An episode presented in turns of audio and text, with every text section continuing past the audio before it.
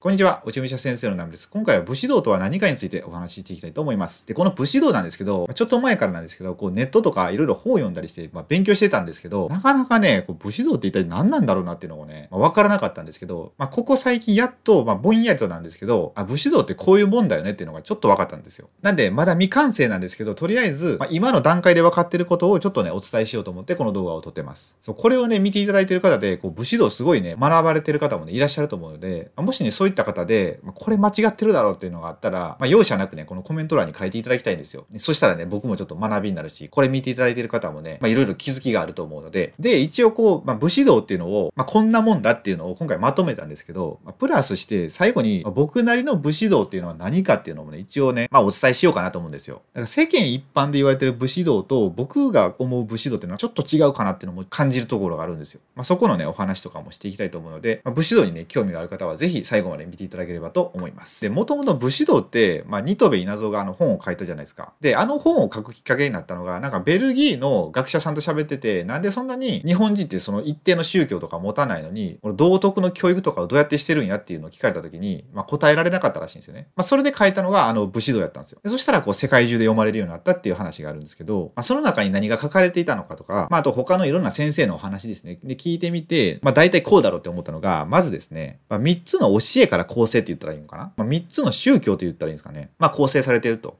で、1つ目が、まず仏教ですね。で仏教と、あと2つ目が神道。で、3つ目が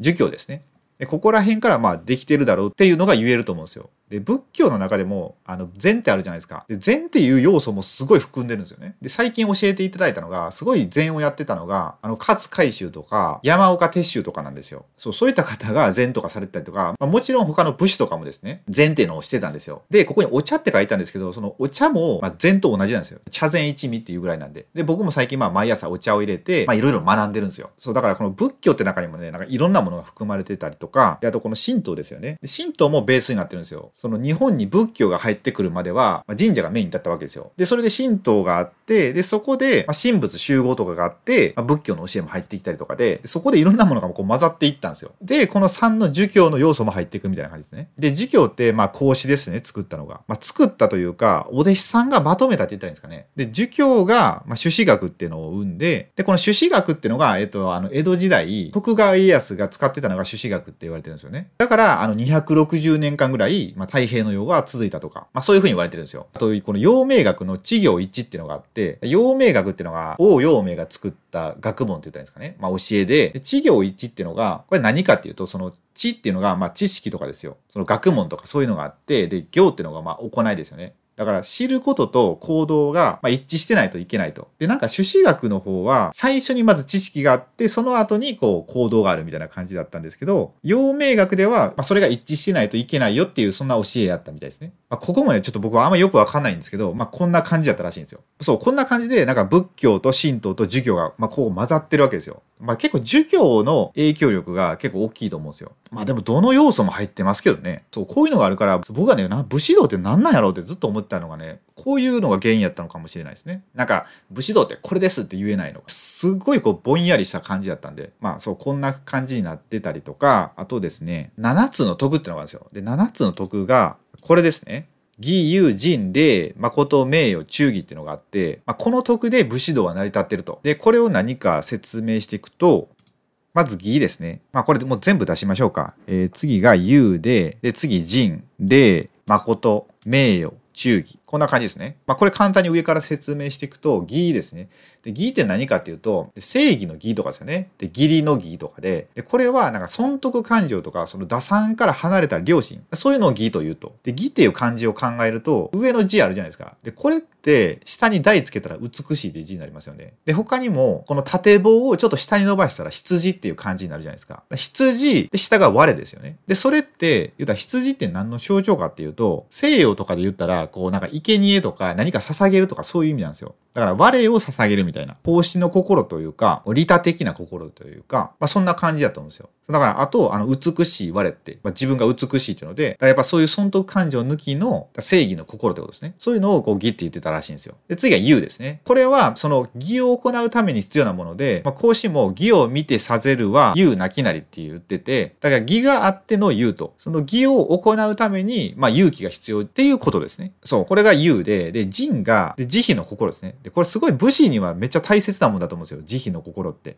これ優しさとか、哀れみとか、同情とか、まあ、そういうものを含んでる言葉で、僕見てないですけど、あの、ジンってなんかドラマあったじゃないですか。あれって多分そういうことじゃないんですかね。ちょっと見てないんでわかんないですけど。そう、だからこういう慈悲の心が必要ってことですね。で、次は霊ですね。これは思いやりが、まあ、形になったもの、具現化されたものっていうので、で霊の最高の形は愛ですね。だこう挨拶とか、まあ、お辞儀とかいろいろあるじゃないですか。そういうのが、まあ、霊ですよね。霊には、このスライドにちょっと出させてもらってる、この死滅編に豊かっていう感じがあるんですけど、この霊が本当の霊やったみたいですね。これはね、僕武術をね、ちょっと習ってて、でその時はね、この霊を使うんですよ。この話をし始めるとめっちゃ長くなるんで、まあ、また別の機会にしたいんですが、まあ、本当にこの僕たちの体とかっていうのはすごい大切で、その武士の所作みたいなのあるじゃないですか、動きって。あれってすごい一つ一つにすごい意味があるんですよ。その武道の時だけじゃなくても、例えばお箸箸を使うとか、何か僕たちが昔からこのいただきますをするとか、ごちそうさまとかする時でも、こう手を合わせたりするじゃないですか。だからああいう動きに全て意味があるっていう。そう、これはちょっとまだ後で解説させていただきたいんですが、まあそういう例があるってことですね。で、次は誠ですね。で、これはね、結構字の通り、えー、言弁になるじゃないですか。だから言ったことをなすってことで、武士に二言はないって言いますよね、昔から。これは本当にこう武士がなんか約束事を神に書くのを嫌うらしいんですよ。だから言ったことをそれをちゃんと実行するみたいな。そう、だから武士に二言はないって言うんですよ。そう。で、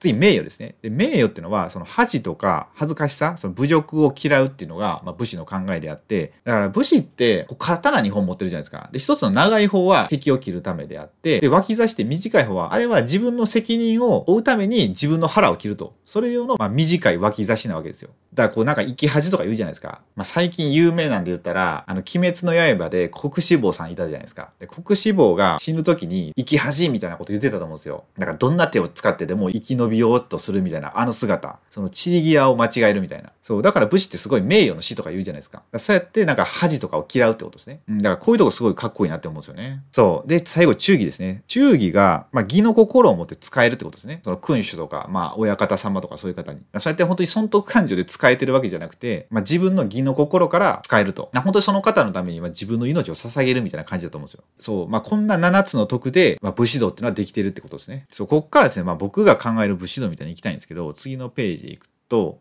まあ、何かっていうとですね、もっと結構高次元のものだと思うんですよ。これって。で、これだけだと意味わからないんで、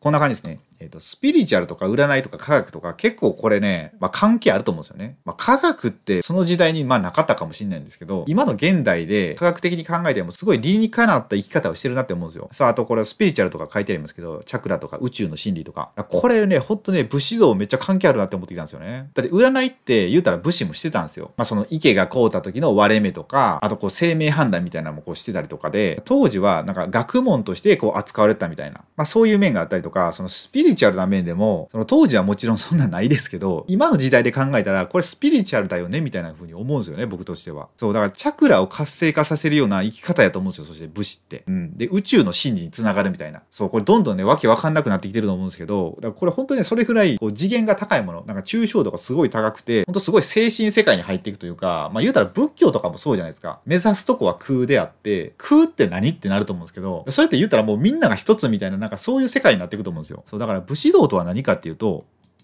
まあ、究極的に考えていくと、こういうとこだと思うんですよね。人類が幸せに生きるための教えって思うんですよ。そう、これって本当に武士道の生き方を全人類がしたら、これ幸せになっていくんだろうなって考えれるんですよ。そう、最近ね、こういろいろ勉強していくと。そう、なんかね、禅の本を最近こう読んでるんですけど、禅の本読んでたら何をしたいのかなっていうのを考えると、大体いつになれみたいなこと言うんですよ。でいつってこう、一つってことですね。二元論とかじゃなくて、こう二元論ってやっぱ好き嫌いとか敵味方とかじゃないですか。じゃなくて、一つになれみたいな。なんか禅ってそういう教えなのかなってちょっと最近思ってきたんですよ。だから争わないみたいな。まあそういう教えであって、だから究極の愛の形なのかなっていうふうに思っていたんですよね。そう、だから敵を作らないとかいうことじゃないですか。自分となんか敵、自分の国と相手の国みたいな。で、それとは別で、この自分の中にある敵と味方みたいな、この自分の中にも二面性みたいなのあるじゃないですか。だからそういうものをなんか一つにしていくような生き方だと思うんですよ。すごい日本人らしい生き方だなと思うんですよね。そう。だからこんな感じでね、ちょっとね、だ武士道ってすごいいろんなものを包摂してる世界で唯一の教えだと思うんですよね、これ。だからこう宇宙の真理とかって言ってるんですよ。そう、こんな感じですね。今のとこ僕の中での武士道っていうのが。